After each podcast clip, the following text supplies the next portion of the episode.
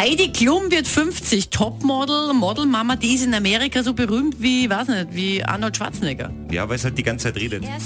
Ja, ja, sie läuft jetzt, bei uns redet sie auch schon die ganze Zeit. Weil jetzt hat der Männergesangsverein, sie hat gesagt, jetzt wenn es 50 wird, ist sie quasi alt genug, dass sie mitsingen dürfte. Und dann kommt Kommt die auch noch. meiner. Und ich muss auch sagen, das finde ich auch sehr nett, weil sie ist tatsächlich alleine gekommen. Also sie hat ihre Kaulitz-Kinder zu Hause gelassen und deshalb Ehemann, Weltkindertag, muss man sich vorstellen. Und jetzt singt sie gemeinsam mit dem Männergesangsverein. Das ist schon großartig. Ich halte es. Die hat, die hat auch schon drei Prosecco getrunken heute. Jetzt, komm her. Guten Morgen. Die Heidi, ja die Klum, die liebt diesen Azubi. Was er recht an ihr mag sind Bubis und Bubis und Bubis und noch mehr Bubis.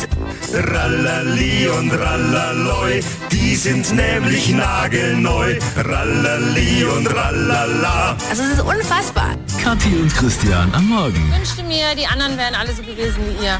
Ihr wart beide echt super. Danke. Danke, danke. Antenne Sat